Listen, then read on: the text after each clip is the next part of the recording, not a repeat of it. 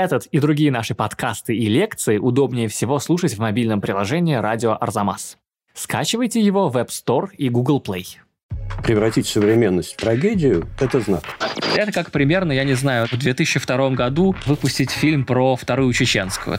Понятно, что парижанин турка от грека по костюму не отличит. И мы такие, нельзя бежать, нельзя. Перед нами просто портрет романтика. Здравствуйте! Вы слушаете подкаст «Зачем я это увидел?» Это подкаст об искусстве, который Арзамас делает совместно с Unicredit банком и MasterCard. Меня зовут Кирилл Головастиков, я редактор сайта Арзамас. И в этом подкасте я беседую с замдиректора Пушкинского музея по научной работе и профессором Европейского университета в Санкт-Петербурге Ильей Доронченковым. Мы обсуждаем лучшие выставки в России и мире, а еще отвечаем на ваши вопросы. Присылайте их на адрес арзамас собака arzamas.academy. Попытаемся ответить на самые интересные. В нашем подкасте и во всем мире продолжается карантин, музеи закрыты, а выставки, которые мы успели посетить в мирное время, кончились. Но не оставлять же вас без нового выпуска. Мы подумали над ситуацией, и когда я говорю «мы», я имею в виду Илья Доронченков, и кое-что придумали. Ближайшие выпуски до открытия границ и выставочных пространств станут для вас и нас машиной времени. Силами воображения, а также силами искусствоведческой науки мы с вами посетим великие выставки прошлого. Те, которые не просто представили знаменитых художников и их картины, но те, которые навсегда изменили историю искусства, а может быть и в целом историю европейской цивилизации. Начнем, разумеется, с самого начала. И сегодня поговорим о матери всех выставок, о Парижском салоне. Поговорим, во-первых, о том, что это такое вообще, кто там выставлялся, зачем и в каких условиях, а во-вторых, поговорим о вполне конкретном салоне, салоне 1824 года, на котором заявили о себе Эжен де Лакруа и Жан-Агюст Доминик Энгр, дав мощный старт романтизму и академизму.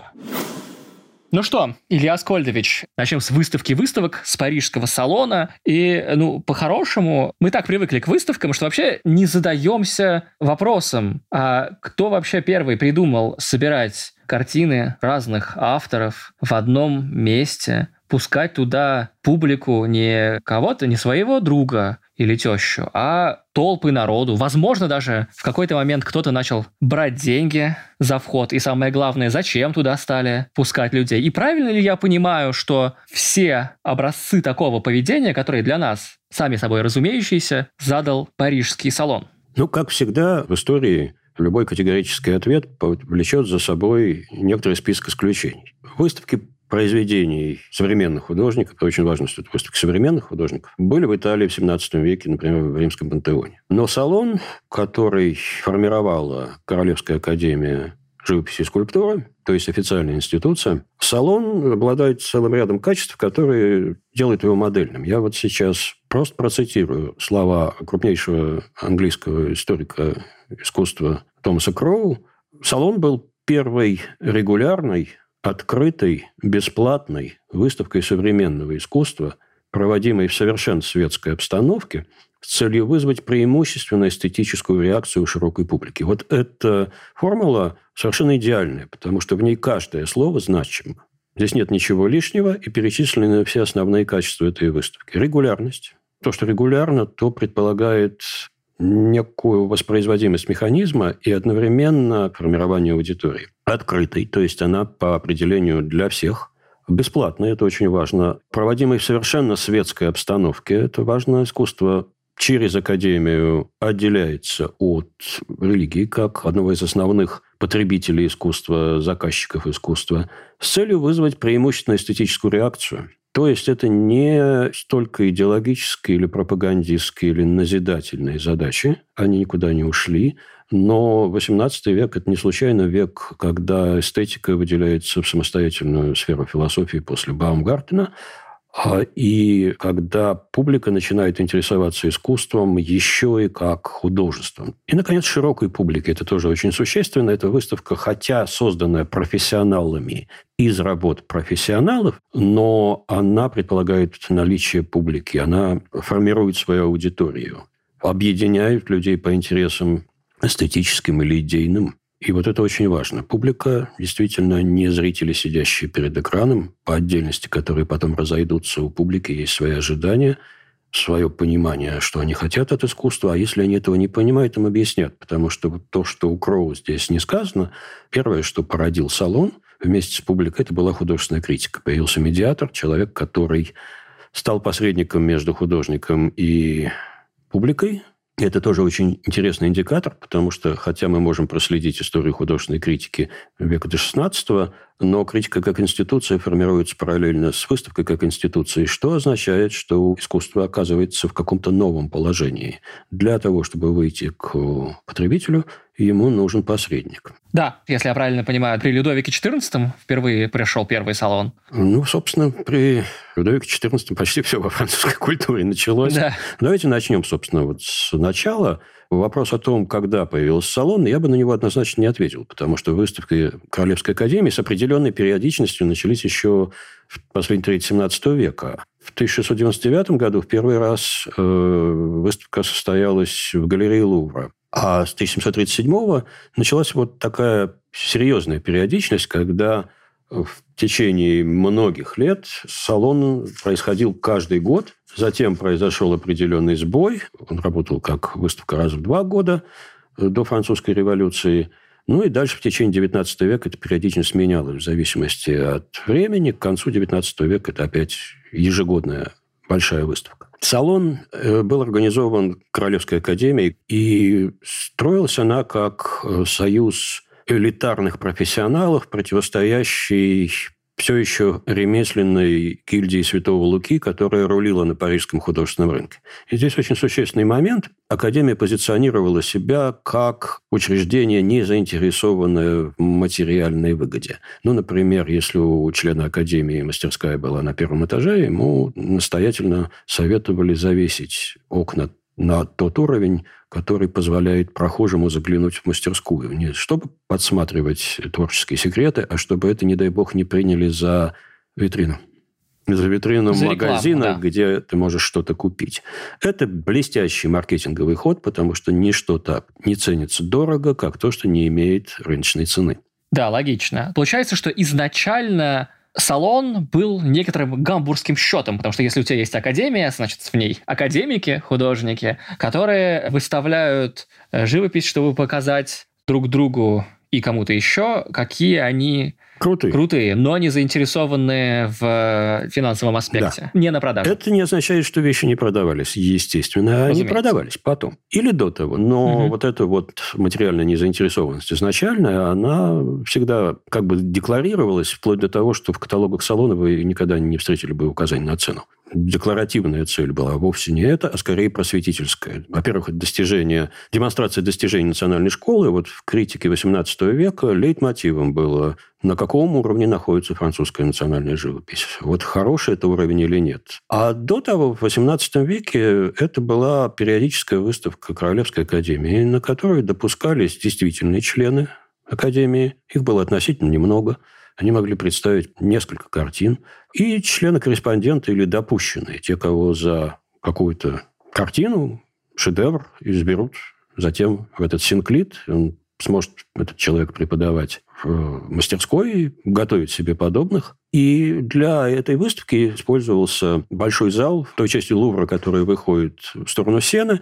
Это салон Каре, квадратный салон, который и дал название всей выставке. Вы можете его посетить, когда откроют Лувр. И вы, войдя в этот зал, удивитесь, насколько он небольшой на самом деле. Собственно говоря, вот выставка им ограничивалась или иногда продолжалась в какой-то сегмент галереи, иногда где-то во дворе выставляли скульптуру или на столах. И сам экспозиционный принцип был очень архаический. И ну, называется шпалерная развеска, когда все развешивается от пола до потолка, практически без интервалов, плотно, чтобы занять все пространство. Никаких этикеток не существует. Сколько это картин, да? Если это десятки это, э, это, участников? Это сотни вещей в год. Сотни, угу. несколько сотен. Которые все умещались салон в одну не резиновый, комнату? Салон не резиновый, повторяю. Поэтому иногда каша из горшочка вылезала в большую галерею, но все равно это были сотни. К концу XIX века в нескольких салонах в Париже показывались уже тысячи картин. Ну, так я бы сказал, что в трех салонах к 10 тысячам доходил.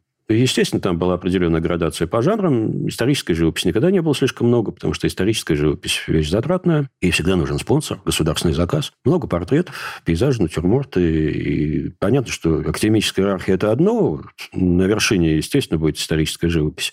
Но люди-то все равно предпочитают натюрморты и пейзаж. Или милые жанровые сцены.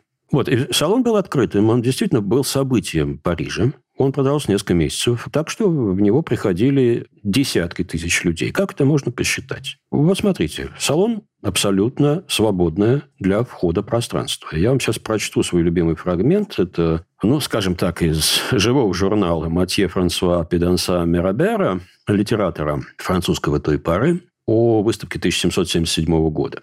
Вы появляетесь в лестничном проходе, словно из трюма, который всегда забит людьми, несмотря на достаточную ширину. Избежав такого болезненного рукопожатия, вы не можете отдышаться перед тем, как угодить в жаркую бездну и водоворот пыли. Воздух настолько полон заразы и пропитан дыханием такого числа нездоровых людей, что в конце концов из него родится молния или чума. Наконец, вас оглушает непрекращающийся шум, словно разбиваются о берег волны разъяренного моря. Но при всем том здесь есть нечто, что принесет наслаждение глазу англичанина. Смешение мужчин и женщин всех сословий и уровней состояния. Наверняка потому, что это единственное во Франции место, где можно найти ту драгоценную свободу, которая видна в Лондоне на каждом шагу. Этот чарующий спектакль радует меня даже больше, чем художественные произведения, представленные в этом храме искусств. Здесь савояр-паденщик встречается с аристократом в голубой ленте Ордена Святого Духа. Жена рыбника обменивается ароматами со знатной дамой, заставляя последнюю зажимать нос, чтобы оградить себя от тянущегося за ней шлейфа дешевого бренди. Неотесанный ремесленник, направляемый лишь естественным чувством, высказывает свое искреннее наблюдение, которое только лишь из-за смешного акцента говорящего вызывает взрыв хохота у рядом стоящего досужего остроумца. Тогда как скрывающийся в толпе художник уясняет себе смысл происходящего и обращает его к собственной выгоде. Что нам эта великолепная зарисовка дает почувствовать? Это толпа, и туда приперлись все. То есть это как очень по-современному это место, где снобы соседствуют с зеваками Абсолютно праздными. верно. Абсолютно верно. Так и было. И теперь можно просто говорить о том, что салоны с различной модификацией продолжались практически весь XIX век. Во время революции, когда была упразднена Академия, был открыт доступ, и тогда произошел взрывной рост экспонентов, где-то под тысячу было произведений, но одновременно современники констатировали, что ну как-то качество упало стали выставляться уже все, кто считает, что он умеет кисточку держать в руках, и поэтому через некоторое время было введено жюри. То есть ты мог не быть членом Академии, но ты должен был пройти через это сито. Жюри, конечно, лютовало весь 19 век. Лютовало оно скорее не для того, чтобы... Ну, жюри Парижского салона просто нарицательное имя. Да? Масса конфликтов несчастных художнических судеб связана именно с отказом в экспонировании. Но так обиходно считается, что жюри было проводником государственной политики, соответственно, гасило эстетическую и политическую позицию. Но скорее я бы сказал, что жюри было проводником не государственной политики, а политики художественного истеблишмента, который старался сохранить свою руководящую роль, стремился к самовоспроизведению, поэтому вот сегодня я принимаю как член жюри твоего студента бывшего, а завтра ты примешь моего, а вот Эдуард Мане как-то уж больно не годится. То есть жюри сделало салон реакционным, если огрублять. Вы знаете, салон как такая иерархическая институция, в общем, редко может быть прогрессивным. Он может быть более или менее объективным, более-менее объективно отражать происходящее, но все равно он будет предоставлять первое слово мейнстриму. И вот драма развития искусства в XIX веке, она как раз на почве салона и разворачивается. И это драма конфликта между поисками новизны и мейнстримом, который вырождается в рутину, если это коротко формулировать. И да, салон, безусловно, почва для такого рода явлений. Так, ну а теперь, когда мы очертили контуры салона вообще, поговорим о главной теме выпуска. О так называемой романтической битве на салоне 1824 года. Чтобы своими глазами и сразу увидеть, между кем и кем была эта битва, предлагаю всем, у кого есть возможность, сейчас погуглить две картины. Это, во-первых, работа Жена де Лакруа «Резня на Хиосе». Хиос — это греческий остров. И, во-вторых, картину Жана Агюста Доминика Энгера «Обед Людовика XIII». Обед не как еда, а как клятва, обещание, которое французский король дает Богородице. Давайте разберемся, на каком творческом фоне появляются Энгр и Делакруа. Предыдущий большой изм, а именно классицизм, был уже очень давно. Он связан с именами Жака Луи Давида, с его картинами на античные темы, с героическими сюжетами, которые давали современникам образцы доблести. Если еще не смотрели и не слушали, обратитесь к лекции Ильи Доронченкова о картине Давида «Клятва Горациев» на сайте Арзамас, на нашем YouTube или в приложении «Радио Арзамас». Так вот, все эти образцы революционного классицизма были созданы более двух десятилетий назад. Стиль остался главным и мейнстримным, но стагнировал. При этом с исторической и политической точки зрения, наоборот, подходил к концу самый бурный период в истории Франции. Она пережила Великую революцию, когда королей из династии Бурбонов свергли, потом Первую республику, империю Наполеона Бонапарта, а после краха наполеоновских войн произошла так называемая реставрация. Династия Бурбонов вернулась на престол. После падения Наполеона возвращаются бурбоны, перед которыми стоит очень сложная задача прокрутить фарш назад. Вернуть старый порядок в стране, которая пережила больше 15 лет революции. Да, больше 25 лет революции, по сути дела. Что-то удается вернуть. Удается выстроить крайне ригидную систему политическую. Ограничить число избирателей в парламенте, которым мало чего значит – людьми, кто платит налоги от такой-то суммы, а все остальные пролетают. И эта ригидность растет по мере продвижения вперед. Да? Бурбонов страна приняла, потому что, видимо, очень устала от войн, и особенно от последних нескольких лет, когда Франция потерпела унизительное поражение в России, потом в Германии, потом наши вошли в Париж происходят некоторые политические заморозки, ограничения свобод, вертикаль власти при экономическом довольно успешном периоде. Совершенно верно. Это очень вообще суровые заморозки. За трехцветное знамя и Марсельезу расстрел, суды без адвокатов, по крайней мере, на первое время, цензура с возобновлением цензурного разрешения раз в несколько месяцев. Что, конечно, сильно влияет на общественную жизнь, но поначалу художникам, например, от бурбонов неплохо. Наоборот, вот Гро, еще несколько человек становятся баронами, получают дворянство ненаследственное. То есть э, бурбоны понимают, что, во-первых, с определенными слоями все-таки надо дружить, в частности, художники к этим слоям относятся. И они понимают, посмотрев на Наполеона, что искусство – это очень сильный инструмент пропаганды, а им уже надо оправдываться, им уже надо легитимизировать себя заново. И поэтому, если мы посмотрим на то, что выставляется в салонах после реставрации, там будет огромное количество историй про Людовика XVI как доброго короля. Там будет огромное количество историй про Генриха IV, в сущности, основателя этой ветви династии, доброго народного царя. И таким образом это идеологически противопоставляется народному императору Наполеону. То есть они кое-чему научились, и каждый салон содержит вот такое количество произведений, немножечко напоминающих, если не по живописи, то по структуре своей картины зрелого соцреализма из истории Бурбонов с упором на то, какие хорошие цари Бурбоны были. И вот тут как раз оказывается, что этот салон, о котором мы говорим, там полно...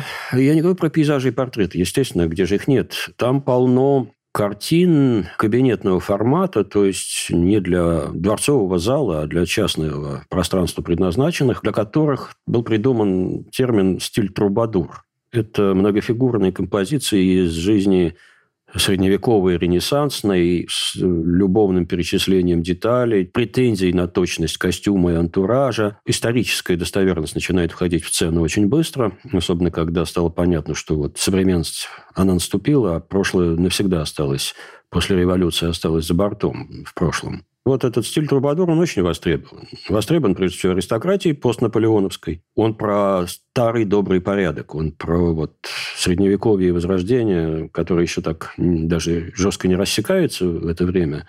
Но вот как раньше, да, вот как, как раньше хорошо было. И здесь очень важна еще стилистическая имитация этого, как раньше. Есть многое, но нету, знаете чего? Собственно, уже с 19 года салоны, где был плод «Медузы», «Плод Медузы» — шедевр французского художника-романтика Теодора Жирико, посвященный недавней на тот момент газетной сенсации. Трагической истории фрегата «Медуза», потерпевшего кораблекрушение, и его команды и пассажиров, ждущих спасения на плоту. Для либеральных современников смысл картины был ясен. Виновным признали некомпетентного капитана, роялиста по убеждениям. Но для Жирико его плод с уникальной пирамидальной композицией был универсальным символом. Он про всех нас, про удел человеческий. Об этой картине на Арзамасе тоже есть лекции Ильи Доронченкова. Собственно, уже с 19 года салона, где был плод «Медузы», стало понятно, что, во-первых, а, доминирующей школе нечего предъявить, Старшие ученики Давида исписались. Скучно скучно и списались. Классицистические сюжеты никого по-настоящему не волнуют, и ребята переключились на портреты. На портреты. Это античные или мифологические? Античные или мифологические, уже. да. И форма это тоже мало кого волнует. А форма это когда герои все напоминают, как будто не людей рисуют, а скульптуры. Да. И вот тут как раз происходит некое качественное изменение. Мы сейчас с нашей колокольни должны сказать, что это салон, где Делакруа становится однозначным лидером романтизма. Но коварство заключается в том, что для современников это не было так отчетливо. Что для них было отчетливо, что на этом салоне выступили уже две школы, а не одна, внутри национальной французской школы. Люди впервые осознали некоторый разнобой. Очень существенный разнобой. Лучше всего его определил ярый сторонник давидовского классицизма, ученик Давида критик Делеклюс, когда он написал о противостоянии гомеристов и шекспиристов в салоне. И это очень точное определение, на мой взгляд, потому что ну, гомеристы, понятно, это не только по сюжетам гомеровские или римские эпосы иллюстрируются, но и по форме это живопись, имитирующая античную трагедию. Это Давид. Ну да, это... Э, последователи. Эпическая дистанция. Ну, не только эпическая дистанция, еще и форма. Прекрасная, сбалансированная, угу. вечная греческая или римская форма. А Шекспир – это немножко другое дело. Шекспир очень жесткий маркер здесь, потому что это про иррациональные страсти и связанную с ними не совсем совершенную форму. Давайте возьмем Стендаля, который написал огромный текст про этот салон. Стендаль, в общем, не принимая эту он, тем не менее, в общем, становится на сторону шекспиристов. Вот что он пишет, например. А с кем он хотел бы поговорить о живописи в салоне 824 года? Молодой человек с блуждающим взглядом, с порывистыми движениями, костюм которого отличается некоторым беспорядком. Вот с кем я люблю беседовать в Лувре. Ну, перед нами просто портрет романтика.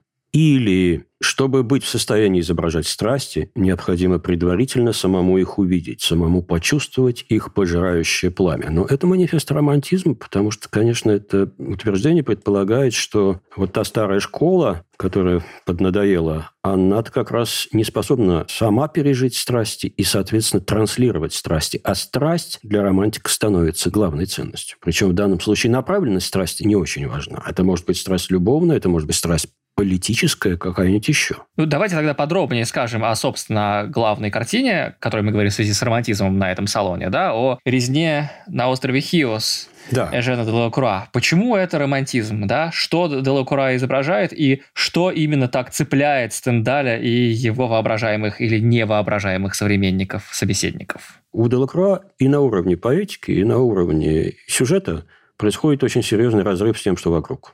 Во-первых, он выбирает сюжет, в сущности, из телевизионных новостей. Это момент, как бы мы сейчас сказали, этнической чистки греческого населения острова Хиос, проделанного турецкой армией и регулярными подразделениями во время войны Греции за независимость. Война христианского народа на Восточном Средиземноморье вызывала, как мы знаем, колоссальную симпатию во всех слоях, во всех странах Европы, вплоть до того, что Байрон поехал туда, как в 30-е годы ездили в интербригады воевать в Испанию и сложил свою буйную голову в Мессалунге. И вот эта самая вещь, она, кстати, маркирует очень важную тенденцию в европейском либерализме, мы сочувствуем борьбе, которая где-то там далеко. Но на самом деле, 24 год. Делакруа социально принадлежит к слою привилегированному, но глухо оттесненному во время реставрации. Он принадлежит к бонапартистской элите, для которой Бурбон – это некий нонсенс. Что не делает его революционером совсем. Но вот свои либеральные, оппозиционные, фрондерские идеи он транслирует в Грецию, да, где происходит то, что дома нельзя, но хочется, по идее. Кроме того, это событие, которое само многослойное на самом деле, потому что война такого рода, как греческая война за независимость, она партизанская война в очень большой степени. Партизанская война – это, в общем, вещь, на самом деле, страшная. Любая война страшная, но партизанская – это война без правил. Да? Остров Хиос был процветающим островом у берегов Малой Азии. То есть до населенного преимущественно турками континента там рукой было подать. Остров действительно процветал. Малая часть населения поддерживала греческую независимость. Большинство, включая элиту, предпочитало отсидеться. От добра добра не ищут. И вот э, в марте 1822 года на Хиос высаживается десант греческих патриотов, которые атакуют турецкий гарнизон. Причем патриотов с других островов, не из Хиоса. Малая часть местных людей поддерживает это, больше остается нейтральной. Турки собрались, и в апреле 22 года колоссальный турецкий десант высаживается на Хиосе, и в течение месяцев там идет лютая резня.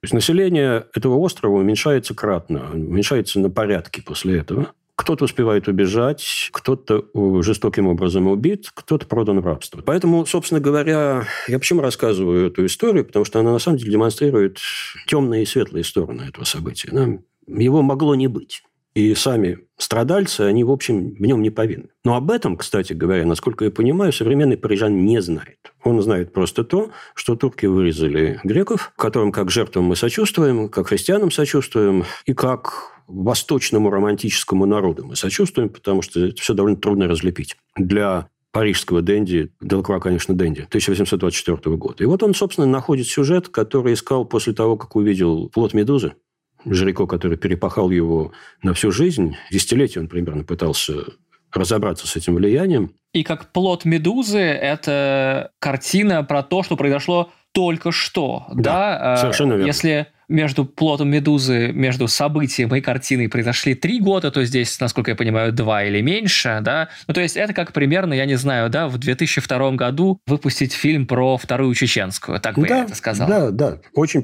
очень похоже, учитывая, что вот это противопоставление европеизированного центра и периферии борцов, партизан и так далее, ну да. И это, конечно, очень, очень резкий жест превратить современность в трагедию – это знак. Насколько я понимаю, здесь жест такой. Раньше у нас на картинах были Сабининки или Горации клянущиеся, а сейчас это такая же трагедия, но вот она в соседней стране вчера. Она далеко. Вот в чем дело. Здесь очень важна дистанция, конечно. Это все-таки романтическая дистанция, это экзотика. Если вы посмотрите на этих людей, понятно, что парижанин турка от грека по костюму не отличит в этот момент. Это правда. А отличит он потому, что греки страдают. Вот что здесь важно. Здесь нет сюжета. Он есть в плоти Медузы. Здесь нет нарратива.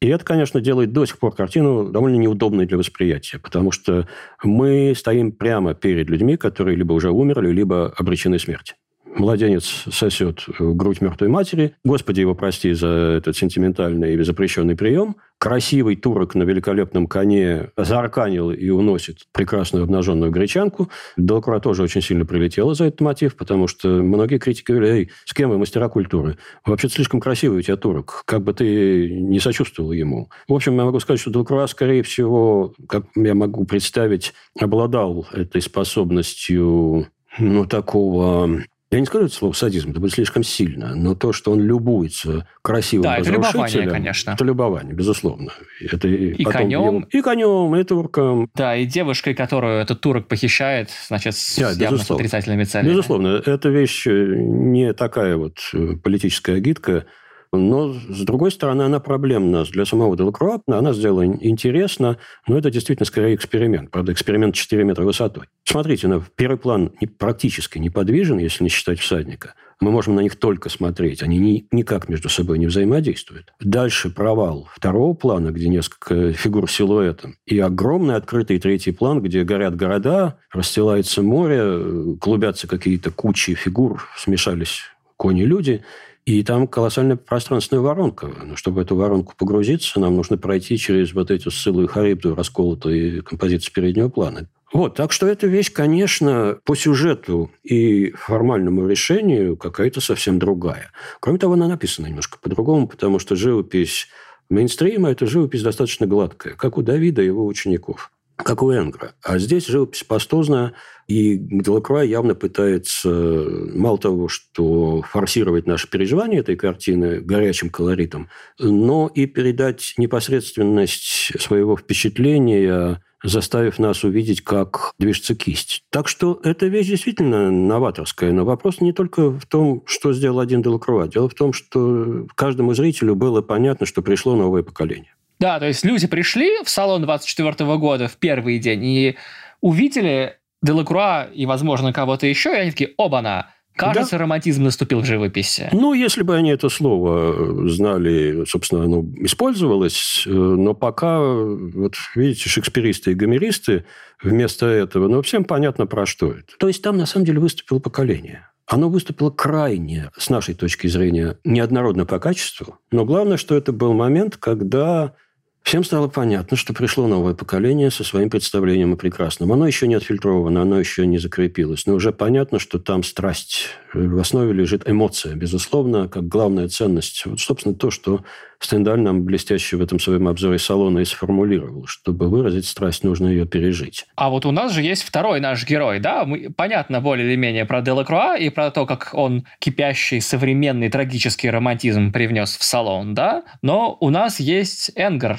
который появился в салоне, приехав из Италии, и ну, в сущности он принес сюда картину про хорошего мертвого короля из династии Бурбонов. Как он был воспринят там и как он там вписался? Ну, смотрите, во-первых, Энгар появился там не сразу. Энгар сидит в Италии 20 лет.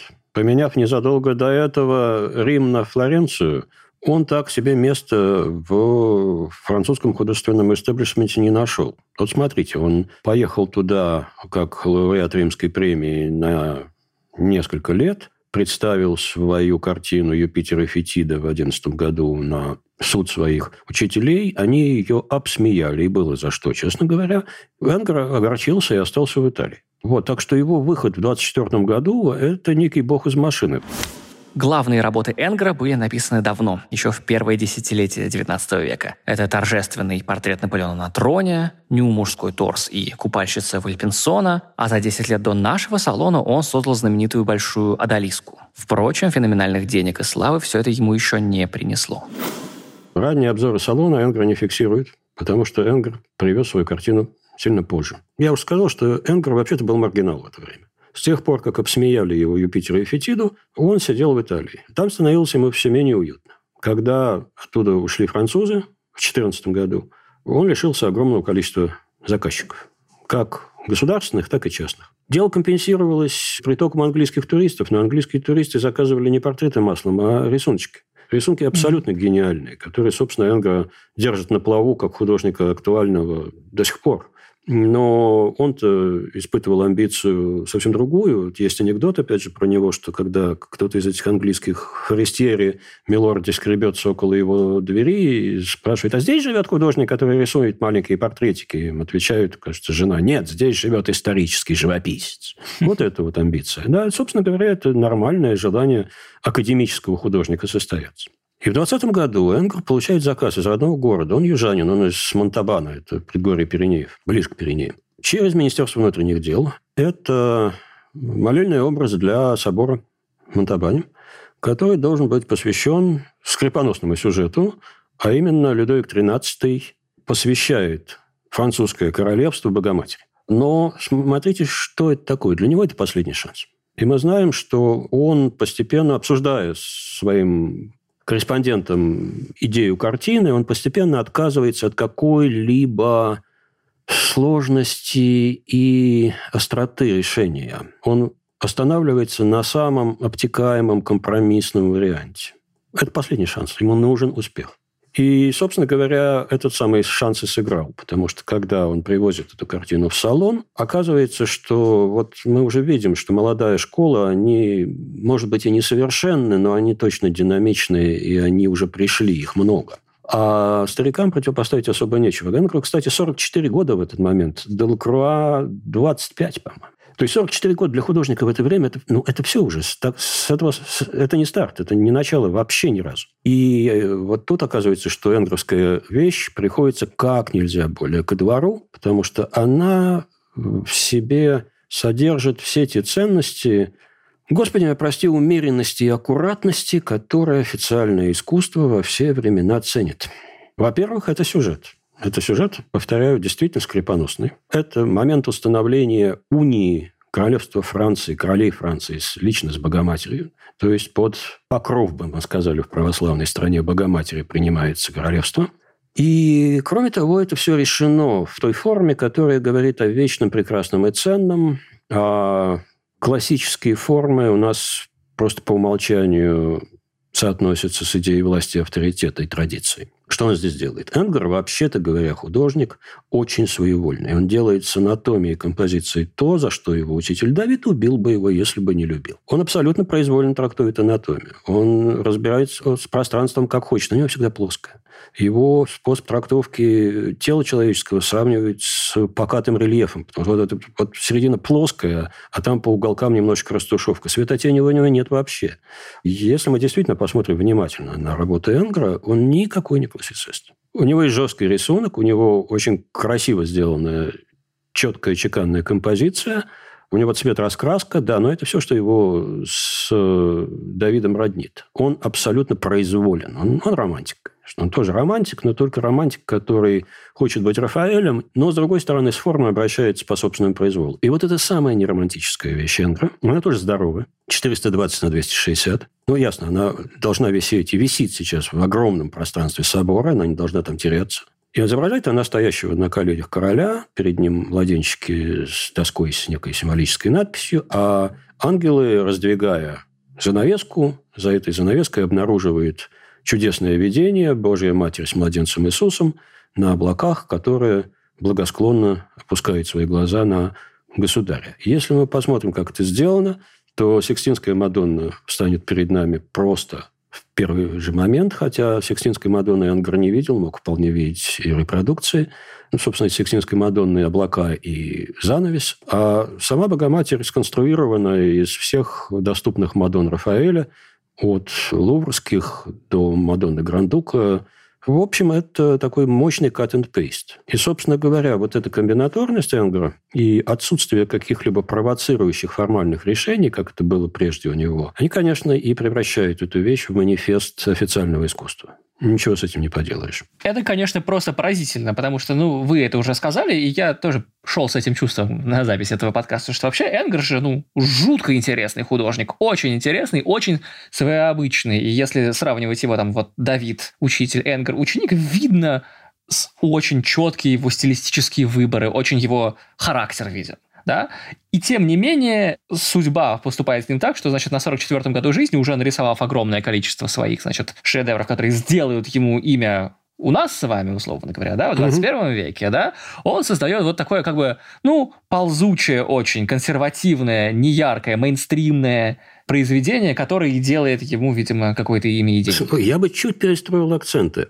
Он новый мейнстрим организует. Потому что классицизм Давида умер ну, умер. Просто можно так писать еще десятилетия. 19 век знает такие примеры. Но он создает современный мейнстрим. И здесь очень существенно это рафаэлевская составляющая. Он как бы регенерирует Рафаэля, он его возвращает, он его как кажется, освежает. Вы имеете в виду рафаэлевская что? Благостность его? Благостность, равновесие, форм? равновесие формы. Ну, опять же, это, да, это декларация традиции. А традиция для бурбонов абсолютно священная корова. И политическая традиция, и эстетическая традиция как проекция политической. Тут трудно что-то отвязать одно от другого. И признание Энгра, конечно, не заставляет себя ждать. Вот он еще был никто в 44 года, когда привез эту вещь. В январе 25-го он получает крест почетного легиона из рук Карла X а в июне 25-го избирают членом французского института. То есть практически карьера была сделана в полгода. Государство очень хотело эту вещь себе, но э, Эмкро все-таки проявил локальный патриотизм и отправил ее в Монтабан. Надо сказать, что государство-то и Делакруа ведь не особенно до определенного момента обижало. Резня на Хилсе была куплена за сумму в 6 тысяч франков, была куплена государством без королевской санкции личной покупавший чиновник несколько рисковал, но, тем не менее, она была куплена государством и перешла в Лувр уже в конце XIX века. то есть, до определенного момента государство не делало принципиального выбора и не превращало Делкруа в какого-то изгоя. Это случилось уже в 1827 году, на следующем салоне, когда он выступил, выставил вещь, с которой ни по сюжету, ни по исполнению власти уже не могли смириться. Это был Сарданапал, смерть Сарданапала. Смерть Сарданапала скандализировала салон 27 года эротическим сладострастием и одновременно байроническим садизмом, а еще смелостью динамической композиции и колористическим единством. Вообще, конечно, интересно. Не могу избавиться от мысли, что мы все это время с вами говорим о Никите Михалкове и Алексее Балабанове. Ну ладно, это моя, мои операции, наверное. Ну да, Балабанове или создатели Левиафана, Звягинцевы. А, да. Выбирайте, кто больше нравится. Ну, Энгер, конечно, не Михалков. Вы сказали, что Энгер создает новый мейнстрим в тот момент, когда он наконец-то утверждается на этом, значит, Олимпе в салоне, да? Это какой новый мейнстрим, да? Правильно ли можно сказать, что в этом месте классицизм мертвый переходит в академизм или в то, что мы называем салоном, обозначая не место, а стиль? В определенной степени да классицизм смягчается, его теперь интересует, ну, собственно, это началось еще при жизни Давида, не героические события, а чувственная сторона античности. Она там тоже есть, но она реализуется вот этим вот довольно холодным, точным языком живописным. Да, пожалуй, что академизм нарождается. А академизм – это культ приема в очень большой степени. Это профессионализм, но профессионализм, который молча соглашается с доминирующими эстетическими конвенциями и очень ценит прием. Под приемом можно понимать многое. Вот, вот этой залаченности живописи до точности анатомического воспроизведения. Это то, что ваш ребенок не может нарисовать сам. Да, для этого нужна школа. Но, как нас учит Стендаль, в общем, можно и зайца спички научить зажигать, поскольку точность анатомического рисунка – это примерно как арифметика. Но ведь это еще не конец истории. Дело в том, что вот эта оппозиция бинарная, которую мы сейчас с вами разыгрываем, она отчасти пришла из искусствознания, и советского искусствознания в том числе, но это до известной степени отражение той позиции, которую сами современники описали через шекспиристов и гомеристов. Но ведь был и третий путь. И этот третий путь, который, за которым оказалось по-настоящему будущий успех, был тоже представлен на этом салоне. Дело в том, что если мы поглядим вот на картину, изображающую раздачу наград в салоне, там на почетном месте висит обед Людовика XIII, а рядышком с ней висит еще одна довольно большая картина, бросающаяся в глаза огненно-красным одеянием кардинала, который тоже со свирепым выражением лица тычет пальцем вниз, а рядом с ним дева в кандалах, в слезах, в общем, все как в известной песне. Это Жанна Дарк в тюрьме. Это картина Поля де Лароша, который только начинает свою карьеру. Это, насколько я помню, не первое его выступление на площадке салона, но одно из самых заметных. Дело в том, что де Ларош, один из создателей исторического жанра, так называемого, нового витка исторической живописи, когда мы пишем больше не Гомера или, боже упаси, Ромула, то есть нечто из абсолютно туманной древности, а мы обращаемся к событиям нашей европейской истории и стремимся представить ее, ну, как в театре, но не в трагедии, а в мелодраме. То, что апеллирует к нашим струнам нашей души. То, что очень трогает нас. И вот эта картина со страдающей Жанной, а культ Жанны весь XIX век во Франции раскручивается, пока довольно поздно она не причисляется к лику святых.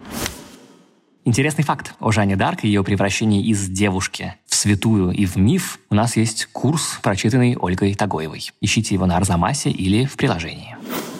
Вот эта вот картина с четко расставленными плюсами и минусами, кто здесь плохой, кто здесь хороший, посмотрите, как она страдает. Ну, в общем, княжна Тараканова примерно отсюда вырастает. Абсолютно, да. Эта вещь как раз знамение будущего. Вот это путь, который устроит большинство зрителей салона, и Деларош сделает головокружительную карьеру. Он практически каждый год на каждой выставке будет создавать по полотну, которое современники будут считать шедеврами, и влияние его будет простираться очень далеко. Этот срединный путь, о котором вы говорите, этот мелодраматический путь, да, правильно я понимаю? Он мелодраматический, он одновременно предполагает реконструкцию, как бы документальную реконструкцию истории, костюмы, интерьеры, атрибуты, и одновременно очень тщательное письмо. Собственно говоря, вот романтики знамениты своей небрежностью в письме, а классицисты своей прилежностью и точностью формы. Вот от романтиков, если можно сказать, Деларош берет внимание к человеческому чувству, и мы сопереживаем. Но сопереживать Ромулу там, или Горацием, в общем, довольно сложно. А сопереживать несчастной Жанне Дарку, которой глаза полны слез, можно и должно. А от традиции академизма он берет тщательность исполнения, и вот эта тщательность, которую, для которой у французов есть специальное слово «фини», она будет э, особенностью салонной живописи в течение всего 19 столетия. Ну и здесь, конечно, очень все-таки, если я смотрю на эту картину Делароша, да, очень виден контраст с тем же самым Делакруа, да, потому что здесь вот мы как будто бы подглядываем, мы вот присутствуем в этой тюремной камере, где э, с бедной э, Жанной плохо обращаются, и мы такие, нельзя бежать, нельзя. А, ну, конечно, когда ты чувствуешь себя присутствующим во время турецкой резни на греческом острове ты, ну, как бы, на самом деле, ты не хочешь там быть, да, ты не хочешь ринуться внутрь и спасать никого, а ты скорее хочешь, ну, Ты цепене, цепенеешь и хочешь отвернуться, цепенеешь. согласен. Безусловно, Деларош апеллирует к нашему сочувствию, к нашему переживанию, сопереживанию. Это человеческое, слишком человеческое эксплуатируется, несомненно. Ну, впрочем, Делакруа с младенчиком, сосущим грудь мертвой матери, он, в общем, играет примерно с похожими струнами, но не всегда.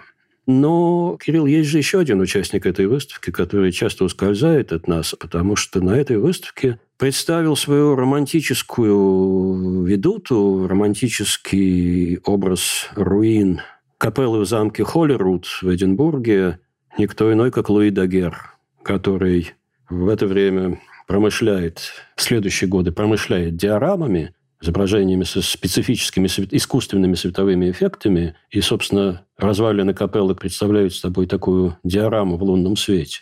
Ну, а затем нашим слушателям, наверное, не нужно объяснять, какое техническое открытие связано с именем Луи Дагера. Так что в салоне 24 года столкнулись прошлое и несколько версий будущего. Вот поэтому эта выставка такое зерно, из которой растет 19 век.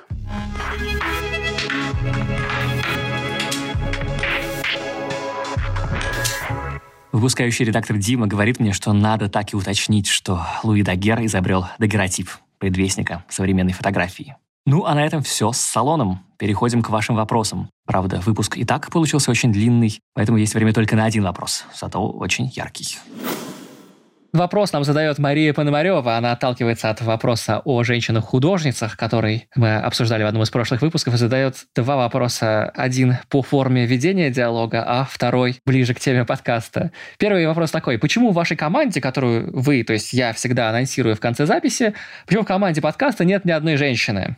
И второй вопрос. Будет ли подкаст об объективизации женского тела в искусстве? Я чувствую, что первый вопрос адресован мне, как представителю Арзамаса и, значит, организующей стране. Я должен сказать, что уже с прошлого выпуска, если вы заметили, у нас появилась новая участница команды. Это фактчекерка Полина Семенова, что Возможно, более э, важно, в нашем подкасте появился факт-чек, что, честно сказать, возможно, более серьезно скажется на его качестве, чем решение гендерных вопросов, которые тоже очень важны. Что вы скажете, Илья Аскольдович? Ну, я вообще скажу, что факт-чек – это прекрасная традиция Арзамаса, который лично меня ловил в прошлых курсах на некоторых косяках. И я действительно очень благодарен факт-чекерам и факт-чекеркам за эту работу. Честно говоря, я никогда не видел в команде Арзамаса какого-то гендерного дисбаланса. Там есть представители самых разных гендеров. И, может быть, теперь команда, делающая наш подкаст, становится разнообразнее, и это процесс незавершенный. Что касается тематики подкаста относительно относительно объективации или объективизации женского тела, то мы, естественно, поговорим об этой проблеме, когда нам попадется выставка, ее предъявляющая. Если бы, к примеру, где-то была выставка, посвященная ноготе в искусстве Франции XIX столетия, то интересующий Марию вопрос был бы одним из центральных в нашем разговоре. Мы идем от выставок, а не только от проблем. Пока мы с вами не взялись за эту тему, я бы посоветовал Марии послушать и посмотреть. Это не подкаст, это видео, выпущенное в 1972 BBC, серия The Ways of Seeing Джона Берджера. Во второй серии этого совершенно революционного на тот момент фильма говорится очень много о том, что такое женское тело в европейском искусстве, для чего оно предназначено, как оно связано с мужским потреблением. И я думаю, что это очень хороший хотя уже довольно старый ответ на этот вопрос. Берджер тогда, собственно, и дал сигнал, дал старт в большой степени такому рассмотрению ноготы в искусстве. Это не случайно, потому что это пост-68 год, это молодые злые английские марксисты, и марксизм там крепко был замешан на феминизме. Вот я бы начал с этого. Это прекрасная и, насколько я понимаю, в общем, не совсем устаревшая вещь. Если не видели еще, посмотрите. Тексты этого фильма были опубликованы в одноименной книжке Берджера «The Ways of Seeing», которая была переведена на русский язык пару лет назад под чужеродным названием «Искусство видеть». Мало того, что это название совпадает с названием книги Сергея Даниэля, вышедшей лет 20 назад, но я думаю, что Берджера, как эгалитариста, марксиста и борца с эстетизмом, это название просто бы привело в ярость, потому что оно ровно не про то, о чем он нам рассказывает.